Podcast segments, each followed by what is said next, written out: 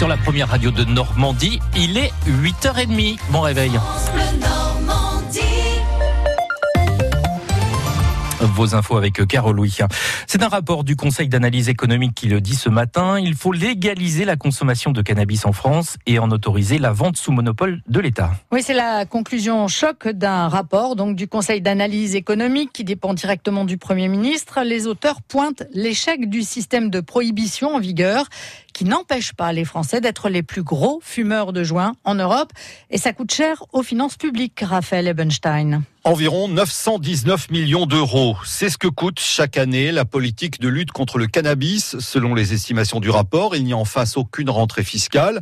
Fort des exemples étrangers comme l'Uruguay ou plusieurs États américains qui ont légalisé le cannabis récréatif, les auteurs imaginent donc que la France pourrait récolter à minima 2 milliards d'euros par an en organisant une filière de production et un monopole sur la vente, à l'image des bureaux de tabac avec les cigarettes. Jusqu'à 80 000 emplois pourraient en outre être créés. Pour justifier cette position, qui va à rebours de celle affichée par le gouvernement, le rapport se base sur une vaste étude de 2017 concluant qu'il n'existe pas d'effet nocif sérieux de la consommation modérée de cannabis sur la santé des adultes. Une partie des recettes engendrées par la légalisation pourrait d'ailleurs être affectée aux actions de prévention auprès des plus jeunes ou encore à la politique de la ville. Raphaël Ebenstein. 25 ans de prison pour l'homme de 33 ans reconnu coupable du meurtre du maraîcher de Luc-sur-Mer. C'était en mai 2016. Il a été condamné hier soir par la cour d'assises du Calvados à Caen. Son frère âgé de 35 ans écope d'un an pour dissimulation de preuves. Tous deux ont été écroués. Si les urgences sont saturées, les cabinets des kinésithérapeutes aussi. Et ce qui a conduit le député LR du Calvados, Sébastien Leclerc, à interpeller le gouvernement hier. Des kinésithérapeutes en sous-effectif dans certains départements et qui se voit sanctionné par l'assurance maladie pour surcroît d'activité. Une situation ubuesque pour le parlementaire qui exige une réponse, une réponse rapide à ce problème. On l'écoute. Il y a d'autres dysfonctionnements dans vos politiques de santé, moins connus certes, mais qui interrogent lorsqu'on en prend connaissance. C'est par exemple le cas des masseurs kinésithérapeutes qui se font contrôler puis sanctionner financièrement quand ils ont un niveau d'activité supérieur à une moyenne départementale. On se trouve alors dans une situation ubuesque. Des patients se font prescrire des séances de kiné par leur médecin traitant.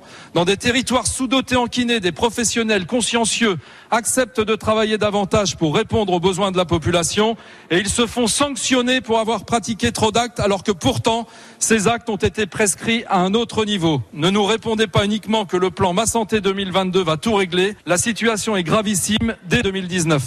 Le député du Calvados, Sébastien Leclerc. France Bleu se mobilise en faveur du don d'organes ce jeudi. Nous sommes tous des donneurs par défaut. Alors comment fait-on? À qui s'adresser? Eh bien, réponse tout à l'heure euh, à partir de 9h avec Julia qui recevra Karine Lericollet, coordinatrice pour le prélèvement d'organes et de tissus au CHU de Caen. Vous avez des questions, vous nous appelez dès maintenant au 02 31 44 48 44.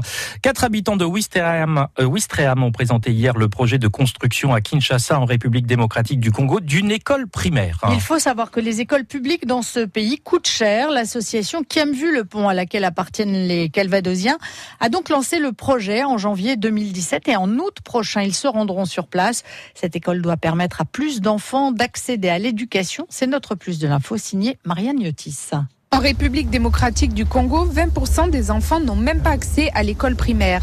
D'après Nen Kamoulou Yindula, originaire du pays et vice-président de l'association qui aime vu le pont, ce qui pose problème, c'est surtout la rémunération des parents. Ce qui empêche les enfants d'aller à l'école, c'est déjà les parents qui ne sont pas payés, qui peuvent être soit des fonctionnaires ou dans les différents travaux où ils travaillent. Et comme ils ne sont pas payés, ils ne peuvent pas envoyer leurs enfants à l'école, ce qui fait que les enfants traînent à la maison. Comme la scolarité n'est pas obligatoire et gratuite, ce qui fait que les enfants ne peuvent pas aller à l'école. Ce qui freine aussi les écoliers congolais, c'est surtout la barrière de la langue. C'est pourquoi l'une des priorités de l'école sera d'enseigner les langues nationales en plus du français Nenkamoul ou Yindula. On va ajouter l'enseignement de qualité dont les langues nationales seront au centre, c'est-à-dire le lingala, le kikongo, plus le français. Comme ça, quand ils rentrent à la maison, ils peuvent avoir la possibilité de consulter leurs parents qui peuvent leur expliquer ou faire une espèce de suivi en leur langue. L'objectif pour cette école, avoir des enseignants formés, des classes adaptées et des bonnes conditions d'hygiène. C'est ce qu'espère offrir l'association dans ce quartier pauvre de la ville. Agnès Paulet, la présidente, parle aussi d'installer des panneaux solaires. C'est pas facile d'étudier quand à 6 heures du soir il fait nuit. Ben, ça veut dire que les professeurs ne peuvent pas présenter, préparer leurs cours, ne peuvent pas faire leurs corrections. Les, il ne peut pas y avoir de cours d'alphabétisation le soir parce qu'il n'y a pas de lumière.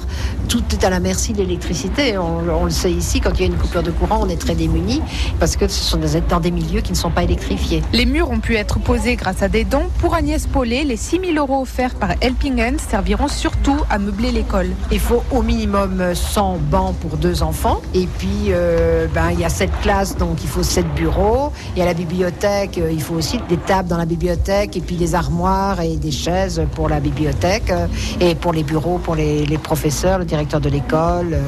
C'est pas une petite entreprise. Le projet est bien avancé, mais il manque encore 15 000 euros pour poser le toit. Un plus de l'info à retrouver sur francebleu.fr.